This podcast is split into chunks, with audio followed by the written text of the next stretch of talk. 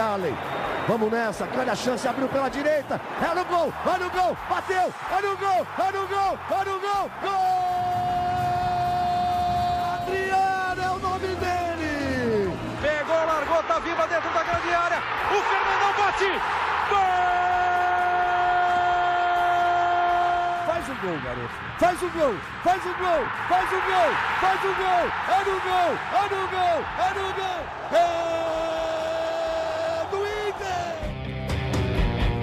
Torcedor colorado, torcedora colorada, estamos iniciando mais um podcast do Esporte Clube Internacional, o podcast do campeão de tudo, não mais o rei de empates. O Internacional voltou a triunfar no Campeonato Brasileiro, fez 2 a 0 no Bragantino, gols de Johnny e Carlos de Pena. Eles saíram do banco de reservas para resolver a parada para Mano Menezes. O Inter está quatro pontos atrás do líder Corinthians e cinco pontos à frente da zona do rebaixamento. São 13 jogos de invencibilidade. O Colorado voltou a vencer depois de uma semana conturbada por conta da greve momentânea dos jogadores devido ao atraso nos vencimentos.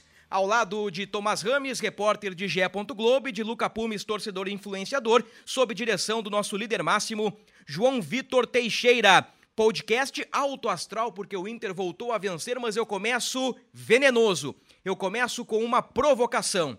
É inegável que o primeiro tempo do Inter foi abaixo da média e nós vamos analisar o jogo e vamos analisar as individualidades. Houve uma melhora na etapa complementar.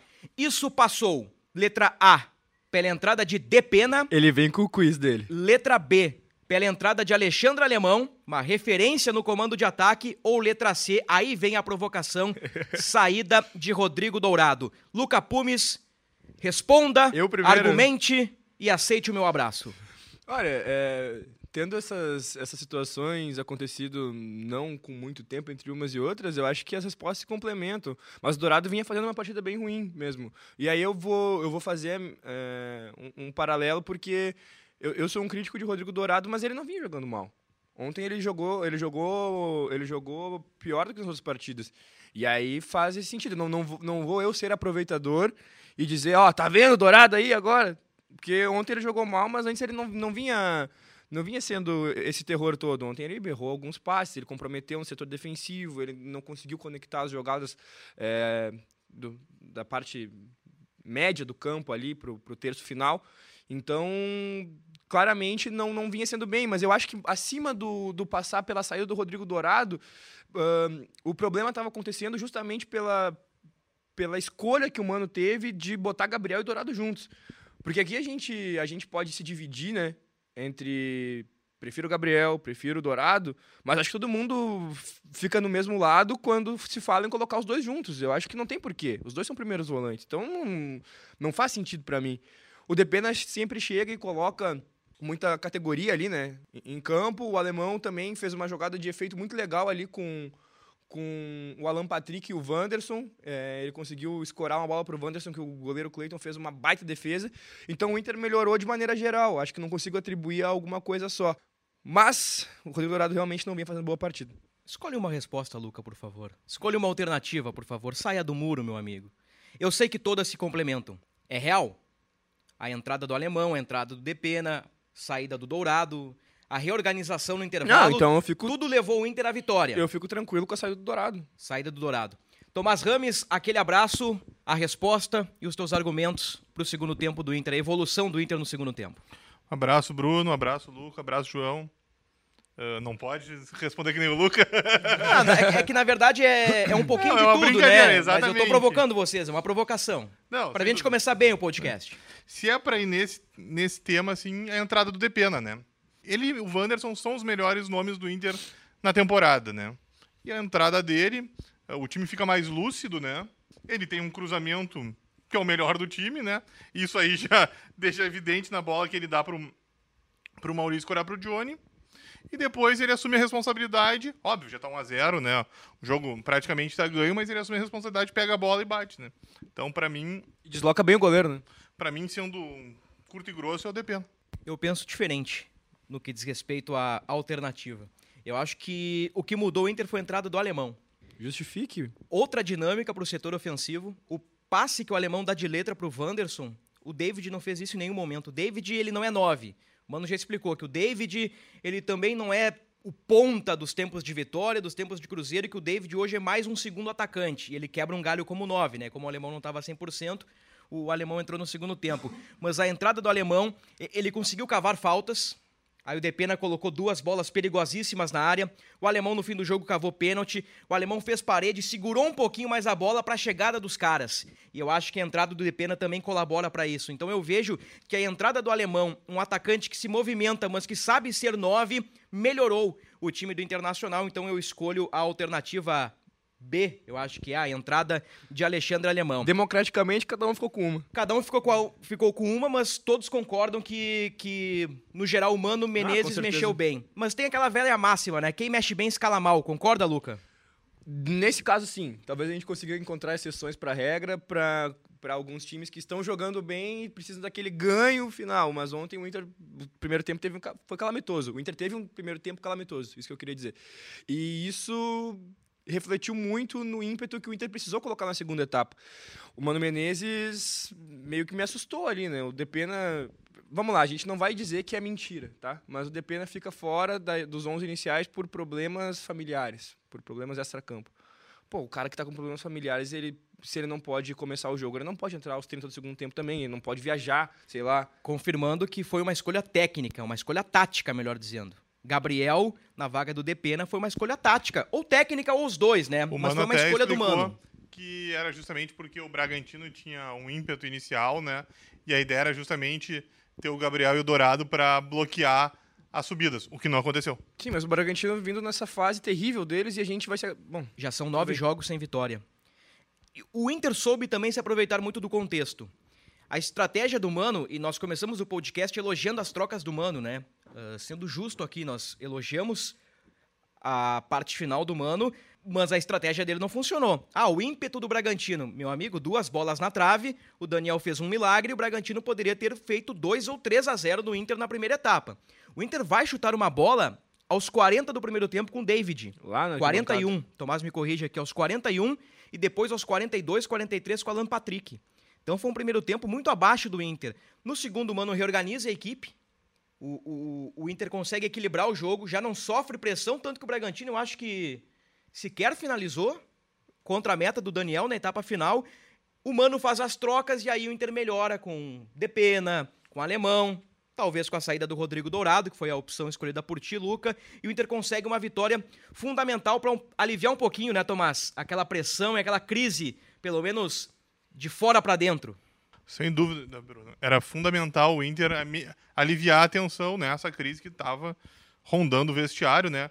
Até antes do jogo, o Mano cita, né, que é importante o grupo, se o grupo está unido para algumas coisas, ele precisa estar tá unido para todas, né?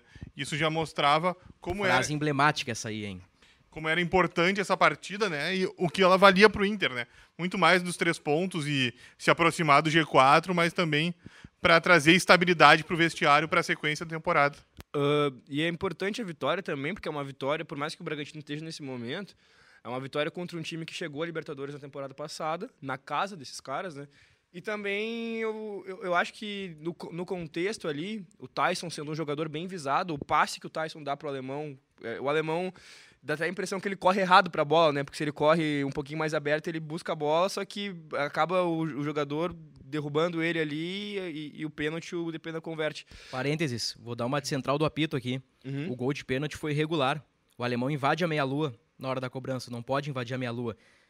Verdade seja dita, um cara do Bragantino também invadiu a área. Se a bola é defendida pelo Cleiton. É que, é que o VAR não se apega muito, acho que o VAR não pode nem interferir uh, na questão de invasão na área, a não ser que o alemão pegasse o rebote. Se o goleiro defende, o alemão pega o rebote, faz o gol, aí volta atrás. Mas é só um parênteses, por favor, Luca. Boa, boa. E é, é uma, umas paradas meio básicas, né? É, é o basicão, né? Basicão. É o basicão. É citado no final do jogo, mas o, o, jogo acaba na sequência ali, o Inter ia ganhar de qualquer jeito, enfim. É, acho que o pessoal não, não, não foi se ater a esses detalhes aí. Mas o passe que o Tyson dá pro, pro alemão é um passe que não, a gente não vê todo dia, né? Aquele passe ali, a bananinha, né, que a gente chama, que ela vai em curva ali direitinho. Pô, cara, não é toda hora. Então, é, é bom também pra gente lembrar quem é o Tyson, né? Tudo bem. É, o torcedor pode estar magoado aí. A, a, gente já comentou no podcast passado. Foi uma nota desastrosa. foi um vídeo desastroso, foi um comportamento é, escolhido de uma maneira muito. hum, Não vou usar a palavra, mas não inteligente, né? É, dos jogadores, mas ele é uma referência tática, uma referência técnica, desculpa. Uma referência técnica. Tipo, ele realmente pode tirar da cartola umas coisinhas que outros jogadores podem não tirar. Eu acho que esse é o Tyson que o torcedor colorado quer ver. O Tyson que dá uma pifada pro alemão e cava um pênalti. O Tyson que entra com uma arrancada e dá uma assistência. O Tyson que faz um gol. É esse o Tyson que o torcedor quer ver. Eu, eu acho que é difícil falar, né? Porque a gente não tem contato com o Tyson. Ele disse que deu a cara a bater, mas na verdade ele não deu, né? Ele deveria ter concedido uma entrevista coletiva na última quarta-feira. Então é, é- é difícil interpretar, mas eu não sei se não, não a saída do D'Alessandro e, e o peso da braçadeira de capitão se não interfere no desempenho do Tyson. Essa necessidade de, de ser um líder, de ser um capitão, não sei se não influencia no desempenho dele. Mas é justamente isso, Luca. É, é o Tyson que o torcedor quer ver. O Tyson que recebe uma bola, enfia na cara do gol, o alemão cava um pênalti, o Inter faz 2 a 0 E até tem um episódio engraçado, né, Tomás? Que aí rende pro pessoal da, da corneta, né? Principalmente os corneteiros de rede social, quando o, o Sidney Lobo chama o Tyson. E o Tyson fica apontando pro Moisés, né? Aí o pessoal já, já fez inúmeras brincadeiras ali com aquele movimento do Tyson. Sobre isso, aproveitando o gancho, vamos ouvir o Mano Menezes. Foi a primeira ou a segunda resposta da, da, da entrevista coletiva. Mano Menezes falando justamente sobre a repercussão do episódio da última quarta-feira, greve dos jogadores no jogo contra o Bragantino. Fala, mano, dedo no botão, João Vitor. Não, não tive muito trabalho, sinceramente, para que ficássemos concentrados naquilo que era o mais importante, que é a parte de dentro do campo. Eh, desde o, o- a quarta-feira mesmo, quando, quando transferimos o treinamento e a direção em, em contato com os jogadores, em comum acordo, o presidente me questionou da possibilidade de fazer isso à tarde. Eu disse que não teríamos problema, não teríamos prejuízo nenhum. Na verdade, o prejuízo fica por conta do desgaste externo, porque as coisas sempre têm eh, desdobramentos. Eu falo que a gente tem que saber conviver com essas questões, né? sem perder exatamente o foco do principal. Tá? Não tive nenhum problema nem no treinamento da quarta-feira, que, que foi realizado né, no nível que tem que ser realizado, dos outros dias também. Eh, e tudo que fiz eh, em relação à equipe obede- obedeceu os critérios técnicos, táticos e estratégicos, sem nenhum outro tipo de envolvimento, porque, porque não, não, não misturamos as coisas. Se falamos uma coisa externamente, temos que ter uma postura correta, eh, transparente, interna também, foi o que eu fiz. Não somos ingênuos para saber que se tivéssemos perdido o jogo, muitas e muitas histórias iriam aumentar, porque é assim que é. É, estamos, estamos maduros o suficiente para saber que tudo o que fizemos tem consequências. E no futebol, que é um meio onde as coisas têm uma repercussão muito grande, num clube como o Internacional, que é um clube de massa, elas, elas são ainda maiores. Então a gente sabe que as consequências vêm e nós temos que entendê-las. Mas disse isso aos jogadores também. Não, não vou falar uma coisa fora e outra coisa lá dentro. É, é, é nessa hora, dentro do campo, quando o futebol fala, que a gente também vai ter uma oportunidade de mostrar essa união. E, e, e penso que o episódio vai deixar o grupo mais forte. Tá aí, torcedor colorado, uma, uma breve manifestação do técnico Mano Menezes, que está invicto no comando técnico do Internacional. São cinco vitórias e, e seis empates. Individualidades, Luca. Na verdade, eu vou passar pro Tomás. Eu começo com o Tomás agora esse bloco de individualidades. Naquele quem sobe, quem desce, o que, que a gente pode destacar, Tomás, das individualidades do Inter? Hum, Você quer saber hum, pontualmente do jogo de domingo? Eu acho que sim, eu acho que sim. Fizemos análise, por exemplo, eu acho que o Daniel é um cara que cresce. Eu acho que o Dourado é um cara que cai. O, Eu o não Bu- sei se o Dourado. Por exemplo, eu ia dizer, o Busto também foi mal. O Bustos foi mal. domingo, mas eu não acho que, o, por exemplo, o Busto vai perder a posição. E tenho muitas dúvidas se o Dourado vai perder a posição, entendeu? É, É não- isso que, é a É minha, que era a o- minha dúvida da o- pergunta, O subir entendeu? e descer, teoricamente, é só É, quem, questão quem foi bem, quem foi mal no perder jogo, pontos, né? É, eu, Mas não per... suficiente para perder a posição, eu acho. eu acho que o time do Inter tá muito bem definido. O time titular. Por- uma final de Sul-Americana, vamos supor, se fosse amanhã, seria Dourado, Depene, Denilson, É, Wanderson, talvez o que aconteça e... é o alemão tá com mais condição e poder iniciar na vila, mas o resto eu não, eu não vejo que a partida de domingo interfira na escalação. talvez interfira para um jogador, pro David. Ah, o Wanderson que tá fora porque tá suspenso, né?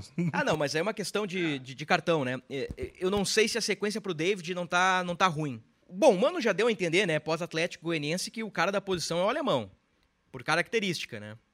Então eu não sei, o que, que tu pensa das individualidades, Luca? Quem sobe, quem desce, quem ganha, quem perde pontos pra ti? Pra mim, quem, quem sobe. É que o alemão já tinha, né? Já tinham dito, né, que o alemão seria o homem da posição, mas se tratando do jogo em si, a gente fica com pouca alternativa e não tem como não dizer o alemão. O Daniel, e- eu achei que ele ia se machucar no primeiro lance do jogo. O Inter ia tomar um gol com 41 segundos, eu acho, 42 segundos, que ia ser ridículo, mas eu acho que ninguém ia ter culpa, tá ligado? Ia ser um, um azar, assim, tremendo. Ia, ia ser uma parada assim, ele se machuca ali, na sequência ele faz um milagre machucado ainda. Então o Daniel. ahn, Daniel cresce, alemão cresce, Dourado cai. Se a gente pegar ali no, no, no SofaScore, por exemplo, é o que Gabriel fez no jogo, o que o Dourado fez no jogo, não tem como dizer que Gabriel não sobe e Dourado não desce. Contextualizando que, que houve uma comparação, né, do, do, do aplicativo, do, do, do site de estatísticas, eles compararam o Dourado e o Gabriel Ruf Ruf, né? E na teoria, nos números, o, o Gabriel tem números melhores É. em relação ao Dourado no jogo contra o Bragantino. Isso. A gente poderia é, pegar num- de maneira geral e trazer num, num próximo podcast, mas com os dois jogando junto, é minutos jogados 90 pro, pro Gabriel, 72 pro Rodrigo Dourado. Ações com a bola, 71 pro Gabriel e 33 pro Rodrigo Dourado. Passe certo, 51 pro Gabriel e 22 pro Rodrigo Dourado. Acerto no passe, 93% para o Gabriel, 79 para o Rodrigo Dourado. Três desarmes do Gabriel e nenhum desarme do Rodrigo Dourado. Interceptações, três para o Gabriel e duas para o Rodrigo Dourado. Duelos ganhos, 46% para o Gabriel e 25% para o Rodrigo Dourado. Nota para o Gabriel 6.9, nota para o Rodrigo Dourado 6.3. E um mapa de calor um tanto quanto mais movimentado para o Gabriel, que a gente não tem como mostrar aqui.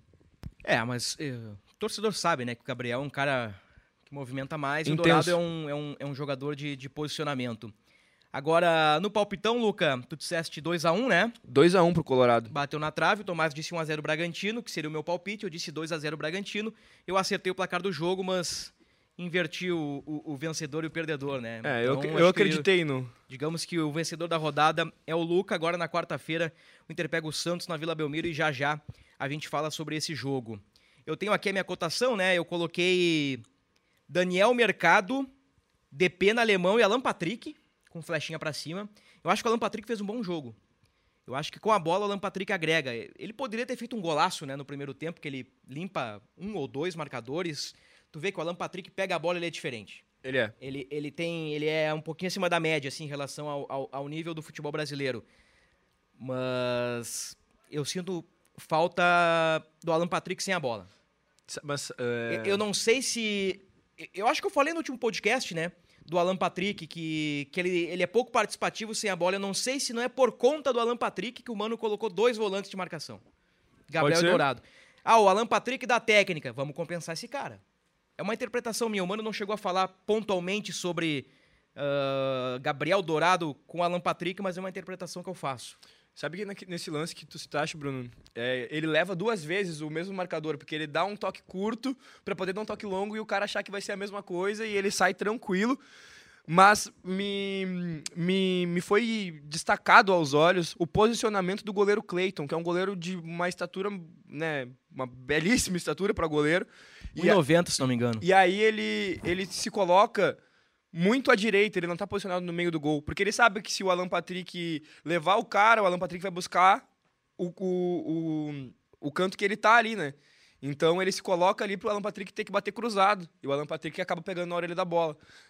Mandar um abraço pro pessoal do podcast do, do Bragantino, mas o Daniel é no mínimo três vezes melhor que o goleiro Cleiton. Ah, O superestimado goleiro Cleiton. Não, Tomás, tu discorda, Tomás?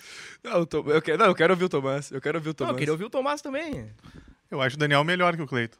Eu, eu, eu, eu- eu tenho uma apaixonite nacional pelo Cleiton que eu não. É estranho, né? Tudo bem, é, pode ser um goleiro de Série A, mas não, não, não me encanta. não Em me vários encanta. momentos ele já comprometeu, né? Mas ontem ele fez uma baita defesa, né? No chute do Wanderson, do né? Wanderson, na É. jogada que a gente citou É é, verdade. do, do alemão. Quer dizer, Alan Patrick alemão e o Wanderson vem correndo. Uma triangulação muito legal do Inter ali pelo lado esquerdo de ataque. Pra fechar Uh, ainda sobre as individualidades, eu falei dos caras que sobem, eu falei do Alan Patrick, acho que o mercado fez um jogo bem ok, acho que o mercado é um cara seguro atrás ali, viril.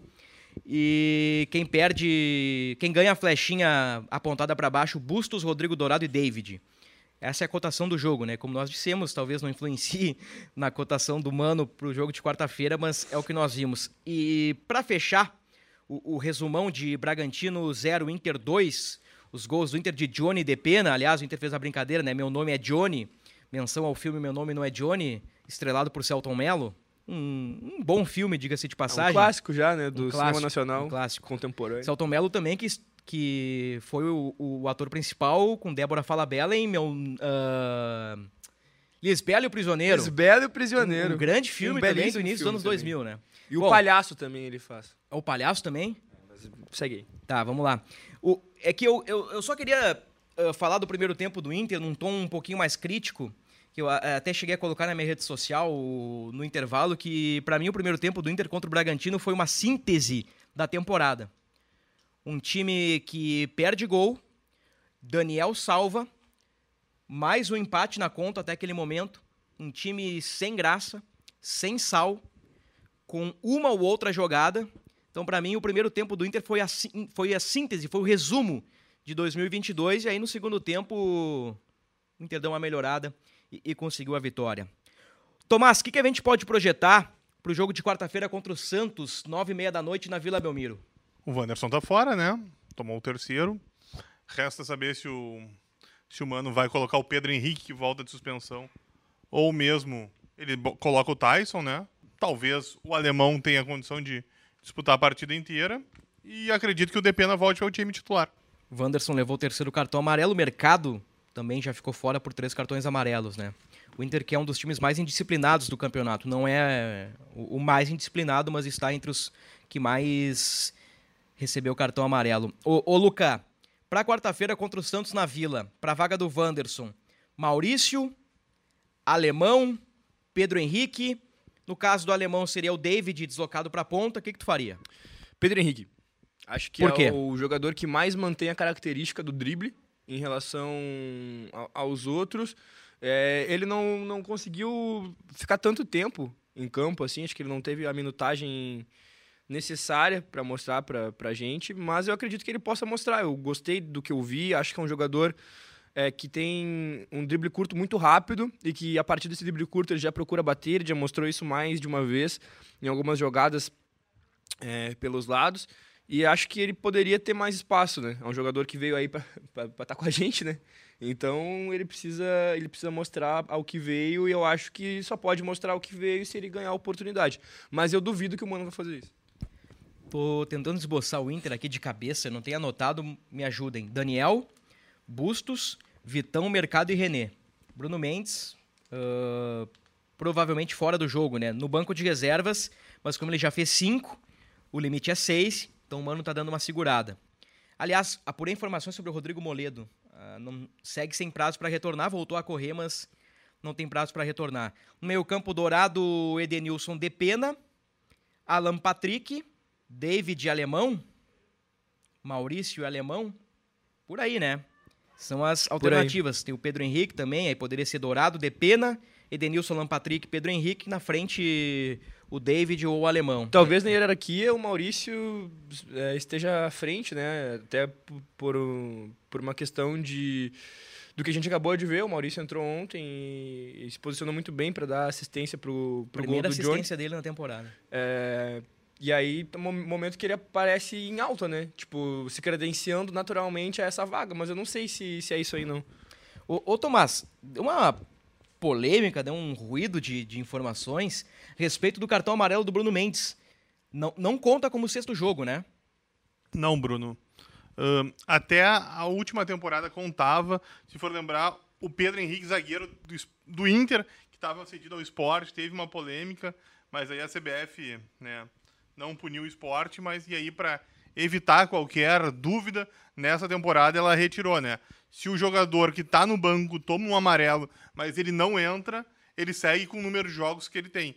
Não fica mais como um jogo a mais contado, ou seja, o Bruno segue com cinco. Bom senso, né, Tomás? Tu acha? Eu tenho dúvidas, entendeu? Porque se tu tomou um cartão, tu participou da partida, né? Então eu não tenho certeza. É. Eu não tenho uma definição sobre o que eu penso sobre Eu, isso. eu tô balançando pro lado do Tomás. Participou do jogo, né? Ele, ele cometeu uma infração. Vai pra súmula.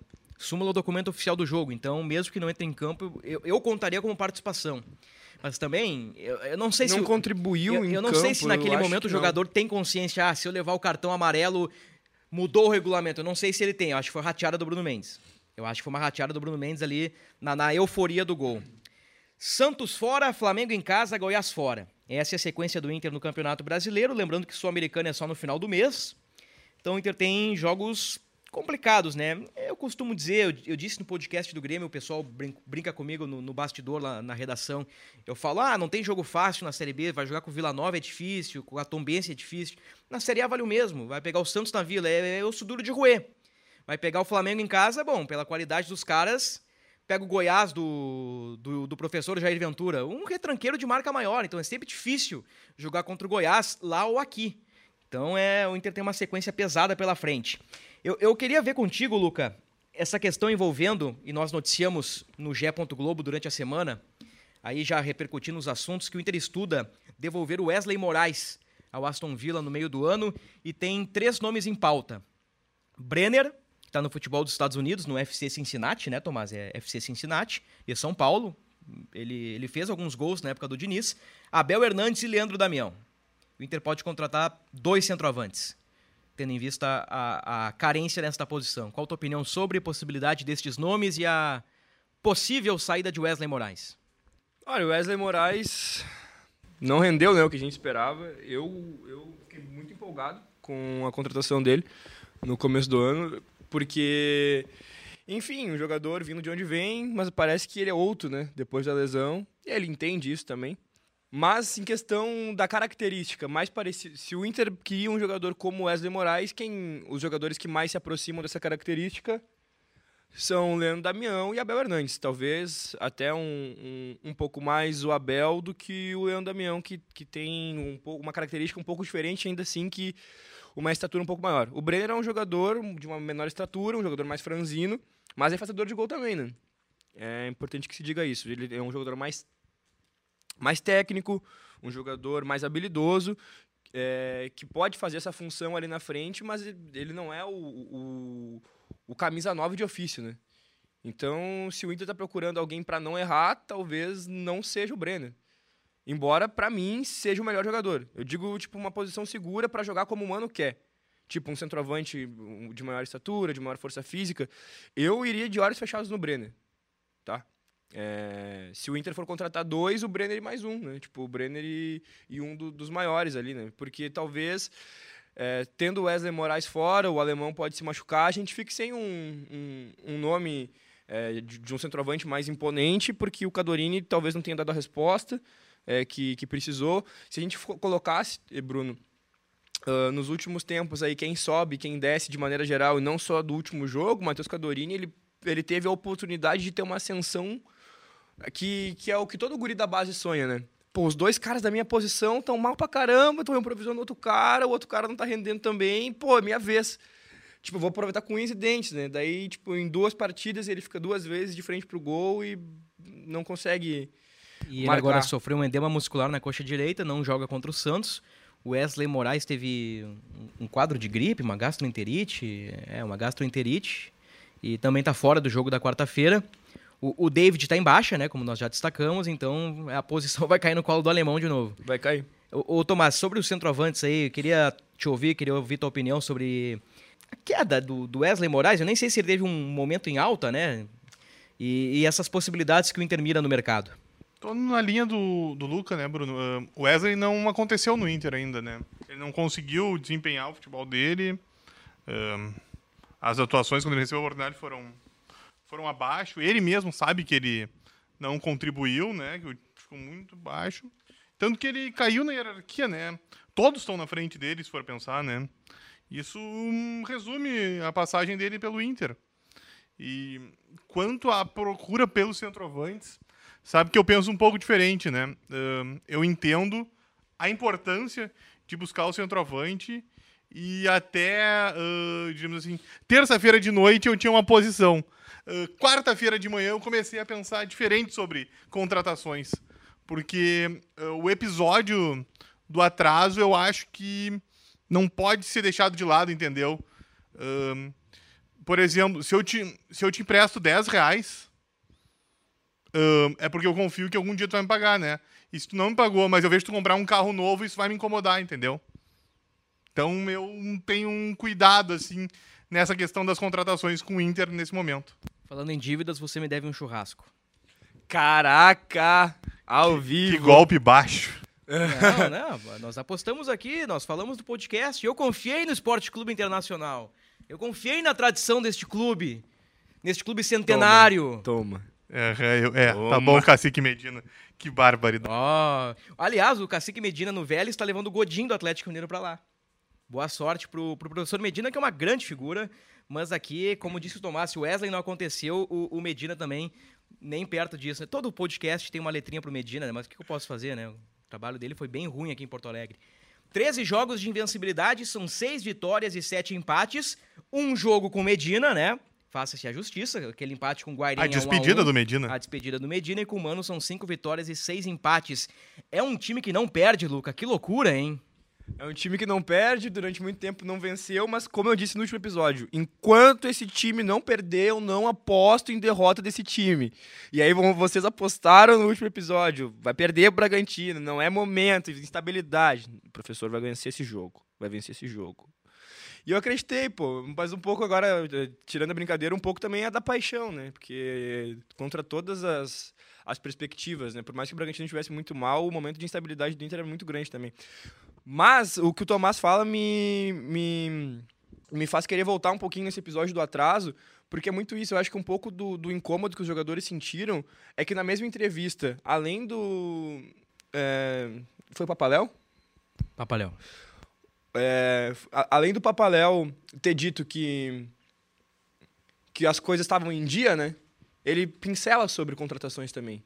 Então, tipo, ok, os jogadores não tomaram uma boa postura, mas o que o Tomás fala é muito real, cara. Tipo, é, tu não pode estar tá falando de, de mais gastos, de, de outras procuras, de reforçar a equipe, se tu não dá conta de, de cumprir o que tu prometeu para quem já está aí, né? E, e, acho que, conversando com outras pessoas, estava conversando com o meu amigo, o Fernando Martinez, do, do Clube Futebol, ele estava dizendo. Um abraço pro seu Josué, né? Não foi citado, mas um abraço para ele. Tá sempre na audiência, o pai do Luca, o seu Josué. É, um abraço pro seu Josué. Mas enfim, é, eu tava conversando com, com o Fernando Martins, o popular magro. Cara, esses caras são muito traíras, é foda. É. e ele tava dizendo que, que ele, como um, um gestor de pessoas, ele não pode se dar ao luxo de pensar mensalmente ou pensar anualmente é, nos gastos da empresa sem ter a consciência total de que ele tem como suprir todos os salários dos seus colaboradores, sabe? E, e eu acho isso muito real. É, se as empresas menores pensam isso, o Inter, o Inter, se, é que a gente pode chamar o Inter de, de uma empresa, né? Mas tipo, o Inter como uma organização que é um, tem o seu financeiro também tão grande não pode, não pode se dar ao luxo é, de depender só de uma receita. Óbvio, é, contar com um ovo no da galinha é, é meio brabo, mas era um ovo bem chocado já, né? Vencer o Globo, depois passar, sei lá, do Brasiliense que fosse vir. Aliás, eu vi hoje, o Globo é lanterna do seu grupo na Série D. Apenas dois pontos, dois empates e seis derrotas. Não, é, é, é conforme o tempo passa, essa, essa derrota se torna mais constrangedora é, mais constrangedor ainda. Talvez o, o, Globo daqui, sei lá, o Globo tem, tinha sete anos, tem sete anos, né? Eu fiz matéria do Globo, mas nem lembro mais. Talvez o Globo não chegue a uma década, sei lá. É, não Talvez, entendeu? Não, o Globo apanhou para todo mundo, só não apanhou pro Inter. Uh, eu vou com uma notícia aqui que é fresquinha. O pessoal pode conferir lá em ge. Globo os desdobramentos do caso.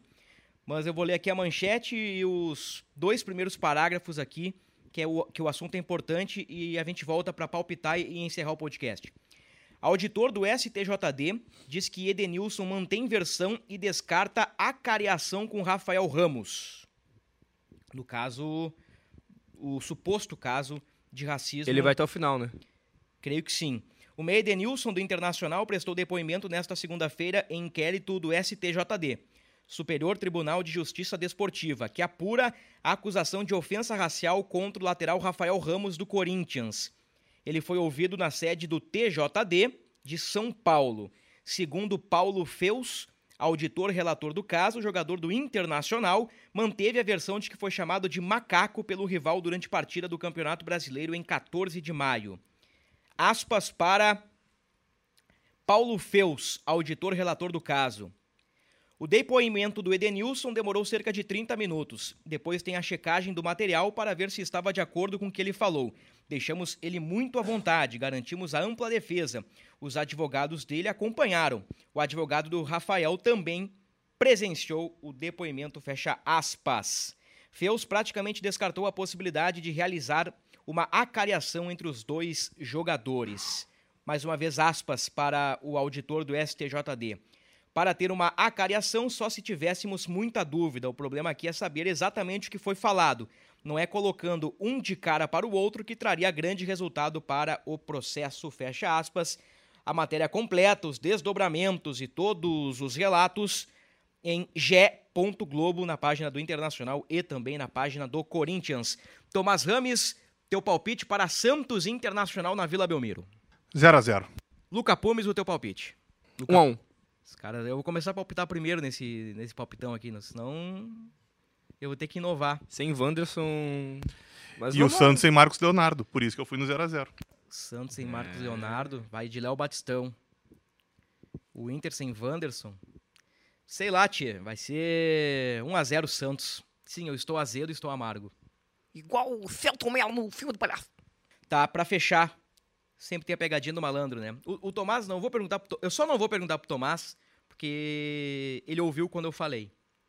O Inter venceu três vezes na história na Vila Belmiro por Eu sabia a resposta, né? Só pra lembrar. Ah, tu sabia? Ah, tá, desculpa, desculpa. Eu, Eu sabia a eu- eu resposta, subestimei tá? teus conhecimentos. A pergunta é: quais treinadores Ah, tá de sacanagem. venceram pelo Inter na Vila Belmiro? Vou te dar dicas assim, ó. Ah, sem, fa- sem facilidade. Joga, joga aos leões. Tá. Ah, mas Aí, ó, esse é teu amigo, Não, ó. não, não, mas eu acabei de admitir que. que- Ah, esse que- é, esse é o ele cara não que tu trata de amigo, chama de amigo. É, não. não. Papai Urso. Papa- Papai. Papai. O que seria um papai? Papai, seu Josué, um abraço, seu Josué. Ah, achou que não vinha. Achou que não No- vinha. no- nós vamos, depois de vitórias, né? Porque eu não quero colocar o seu Josué numa saia justa. Vamos trazer o seu Josué pra participar. Depois de, um, de uma vitória ou de um título do internacional, quem sabe? Seria interessante, seria interessante. Sabe, Luca, a resposta? Me dá as dicas, cara. 2014, 2016, 2019, né? Ou foi 2018? Ah, não, fala aí, fala aí logo. O Inter ganhou na Vila com Abel Braga em 2014, dois gols de Charles. Ganhou em 2016 com quem? Com ele. Sempre citado no no- nesse podcast, neste horário. O Argel? Argélico Fux. Ailon. Gol de Ailon. E em 2018, 19, agora eu não lembro, 2x1, teve gol do Cuesta, O Argel inclusive. foi o quê? Copa do Brasil? Não, o Argel foi O, brasileirão. Bra- ma- o Inter teve, hum, naquele ano, uma boa campanha na Copa do Brasil. E jogou contra o Santos. Sim, o, E o Ailon faz gol lá, não faz? Seis. Não, acho que o, o Ailon faz aqui. O Inter tava... O Ailon faz um O Inter aqui. tava caindo no Brasileiro E na semifinal da Copa do Brasil. e na semifinal da Copa do Brasil. E se acovardou. Tanto que poderíamos ter Grenal na final da Copa do Brasil, né? É, é que tipo, vamos lá. o Inter pes- perdeu pro Galo. Ué, o Inter pensou. Bom, Perdeu pro Galo, né? imagina a gente cai e o Grêmio ganha depois de 15 anos em cima da gente. Poderia ter acontecido, né? Poderia. Mas a gente poderia ter ganhado deles O também. Inter O Inter poderia- passou do Santos naquela Copa do Brasil. Sim, o Inter passou do O Santos. Inter poderia ter vencido o Grêmio e ter caído pra Foi. Grêmio, Cruzeiro, Inter e Galo. É, isso aí. A semifinal. Então tá, Tomás, aquele abraço. Então, não, o- é, Argel e depois. Ah, desculpa, Odair. Odair. Odair. Que delícia. Mais uma então. Que tríade. Qual era o meio campo do Inter na vitória sobre o Peixe? Agora não lembro se é 2018 ou 2019, mas era com o Odair lá na Vila. Rodrigo Lindoso, Edenilson e Patrick. Rodrigo Dourado, Edenilson e Patrick. Ah! Aí tinha Luca, Potker e Damião. Ah, bom. É isso aí, é 2018. Agora que eu, que eu falei Potker e Damião, me, me caiu a ficha, é 2018. É 2018. Luca, um abraço. Um abraço, um abraço, Bruno, um abraço, Tomás, um abraço ao nosso líder máximo, Nosso João presidente. Vitor Teixeira. E é isso aí, a gente se encontra depois, né? Depois da próxima partida aí. Quinta, provavelmente. É, temos que projetar o final de semana, um jogo importante contra o Flamengo também, Opa. mas Primeiro, esse, esse embate histórico que é o Inter na Vila Belmiro contra o Santos, que é sempre difícil. Gosta de peixe, Luca? Gosto muito. Um abraço pra ti, Tomás. Um abraço, Bruno. Um abraço, Luca. Um abraço, João. Jogo na vila mais famosa do mundo. Na vila mais famosa do mundo, a Vila Belmiro. Eu acho que é a vila mais Urbano famosa do Brasil. Caldeira. Acho que a vila mais famosa do mundo é a do Chaves. Hum, ele tem, ele tem um ponto. Ele tem um ponto. A O Bruno veio mais- cultural hoje, A né? vila mais famosa do Brasil é, pode ser a do Santos, Teve mas a do Celton mundo é teve. Teve, teve, uma- Teve Chaves. É uma loucura. Então tá, ponto final no episódio 155. Voltamos ainda nesta semana para repercutir, quem sabe, mais uma vitória do Internacional no Campeonato Brasileiro, quarta, nove e meia contra o Peixe na Vila Belmiro. Até lá.